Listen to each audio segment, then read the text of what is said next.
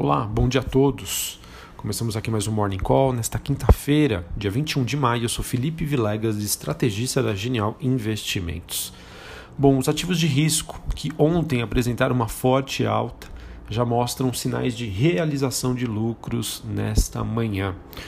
Isso porque nós temos o S&P futuro e as bolsas na Europa recuando, com a deterioração das relações entre as duas maiores potências globais, Estados Unidos e China, que acabam lançando uma nuvem aí sobre a recente recuperação destes ativos. É, ontem nós tivemos então o Senado americano aprovando o projeto que poderia impedir que empresas chinesas como Alibaba e Baidu sejam listadas nas bolsas de valores americanas. Também tivemos o presidente Donald Trump, que alimentou as tensões ao fazer críticas à liderança do presidente chinês Xi Jinping durante a pandemia, antes do maior encontro político chinês do ano.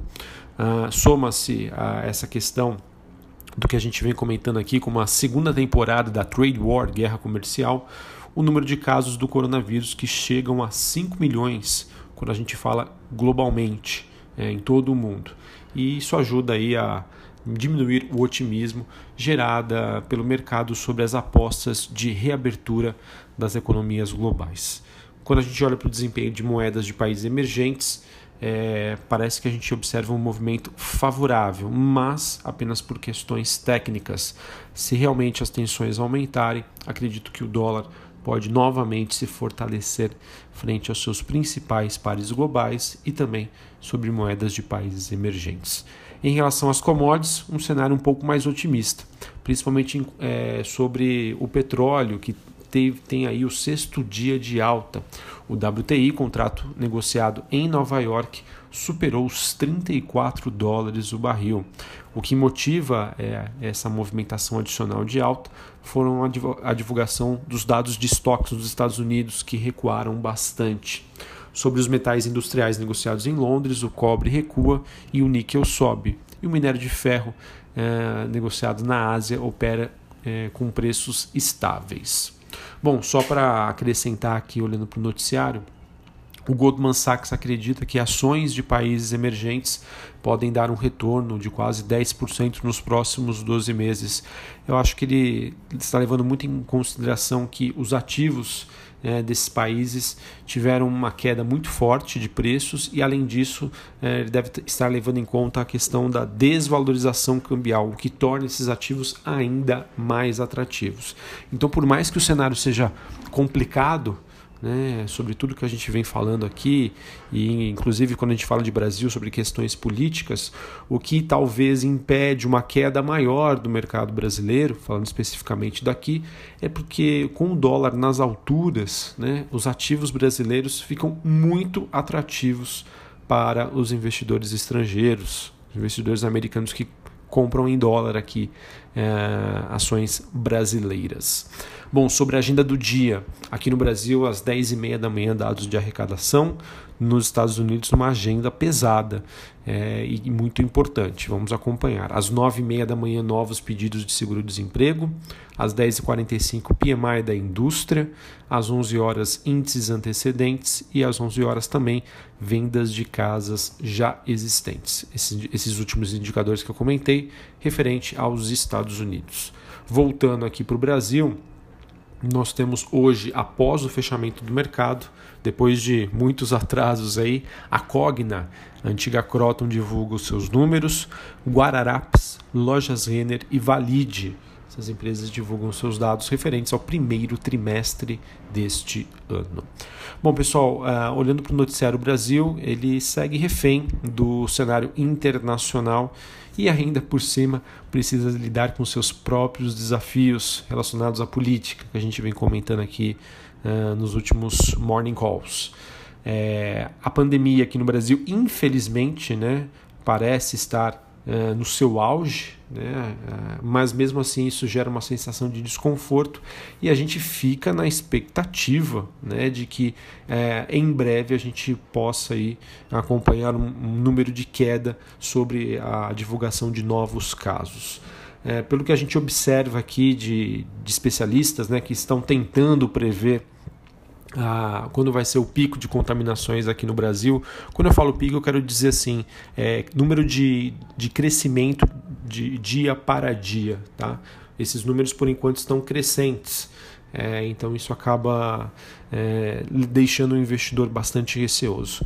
É, podemos dizer né, que eu, eu vi muitos comentários até talvez engraçado dizer no, no bom sentido, tá? A gente sabe que a gente está numa situação muito complexa, mas que todos esses especialistas que estão tentando prever, né, é, na verdade o erro está neles, né, em tentar prever uma pandemia, né, ou seja, um fator biológico com N variáveis e, também, e ainda mais tentar prever algo no Brasil, né? que é algo muito difícil. Enfim, mas a gente espera que tudo se resolva, tá? Realmente a situação é muito complicada, a gente fica muito triste, muito chateado.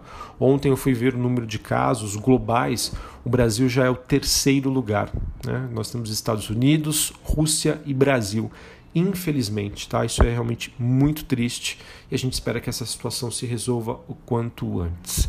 Ah, bom, voltando aqui para esses estudos, espera-se então que no final de maio, né, ou ao longo de junho, a gente já começa a ver um certo arrefecimento deste quadro. A gente fica na torcida para que isso realmente aconteça. Caso não ocorra, a gente pode entrar numa dinâmica um pouco mais preocupante aqui no Brasil, com realmente os investidores saindo daqui, é, levando em consideração que eles podem achar que as coisas aqui estão descontroladas, como já se não estivesse hoje, né? mas as coisas ainda podem piorar, infelizmente. Bom, é, o mercado também deve reagir hoje à fala de Campos Neto, presidente do Banco Central ele diz que pode ampliar a intervenção no câmbio se necessário, né? E que se caso a situação fiscal piorar, piore muito, isso pode ainda atrapalhar a queda de juros. Tá? Então vamos aguardar. Foi um, foi um evento importante aí com o presidente do, do BC se, se posicionando. Isso deve, sem sombra de dúvida, refletir é, no dólar e também no, na precificação da curva de juros aqui no Brasil. Bom, sobre o noticiário político, Bolsonaro de acordo com um noticiário, quer dividir o ônus de vetar os reajustes dos servidores, mas os governadores dizem que não querem interferir. Decisão é tua, então fica aí com você. Bolsonaro também deve, expectativa, né, deixar de lado a polêmica do isolamento social em reunião com governadores. Vamos ver hoje, essa quinta-feira, acho que deve ser um, dia importante em termos políticos, que pode obviamente refletir no preço dos ativos. Também tivemos o Paulo Guedes ontem admitindo, durante uma reunião com empresários, a possibilidade de estender a concessão do auxílio emergencial, voltado principalmente para trabalhadores informais, por um ou dois meses. Porém, ele defende que esse valor passe de 600, que é o atual, para 200, de acordo com a reportagem da Folha de São Paulo.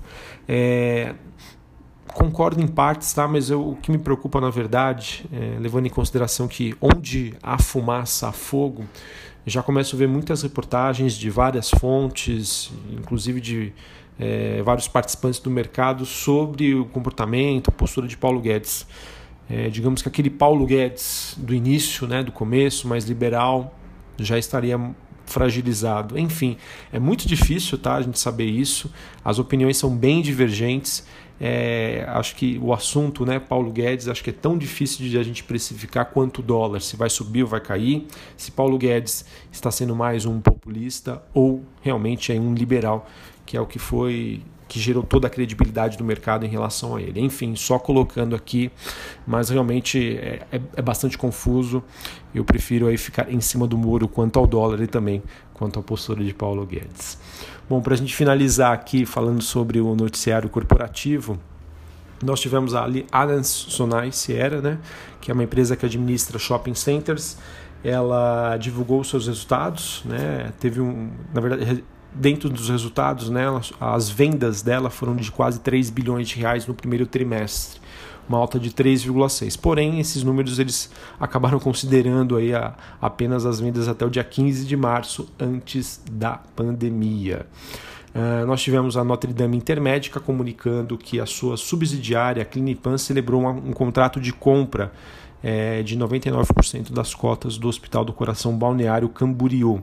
É, a gente precisa verificar como, que, é, como foram as condições dessa compra, tá? se foi positivo ou negativo. Eu não consigo trazer esses números para vocês, mas isso faz parte do plano estratégico da companhia. Tá? E se porventura ela pagou um bom preço, né, sabendo que nós estamos no meio de uma pandemia, ela aumenta talvez aí, o poder de barganha da companhia. Então, isso, se, se a compra for bem feita, pode ter uma reação positiva aí, é, no mercado. Ela que deve seguir aí com o seu plano estratégico de aquisições para expansão da sua base. É, outra empresa de shoppings, a Iguatemi, informou que vai reabrir os shoppings Iguatemi Porto Alegre e Praia de Belas, ambas na capital gaúcha. Capital gaúcha que está numa situação bem tranquila tá, em relação ao coronavírus. É, a reabertura do, do Iguatemi deve ser nessa próxima sexta-feira, dia 22, em horário reduzido, meio-dia às 8 horas da noite. Os shoppings, pessoal, eles devem reagir a assim, todo e qualquer noticiário envolvendo saída da quarentena. É, então a tendência é que os shoppings tenham uma reação frente a isso. E uma última notícia que eu queria comentar aqui com vocês, que saiu agora há pouco pela manhã, no valor econômico, uma notícia que pode ter uma repercussão é, para as ações da Oi. É, de acordo com a reportagem, a Oi deve receber propostas pela Oi Imóvel até o final de julho.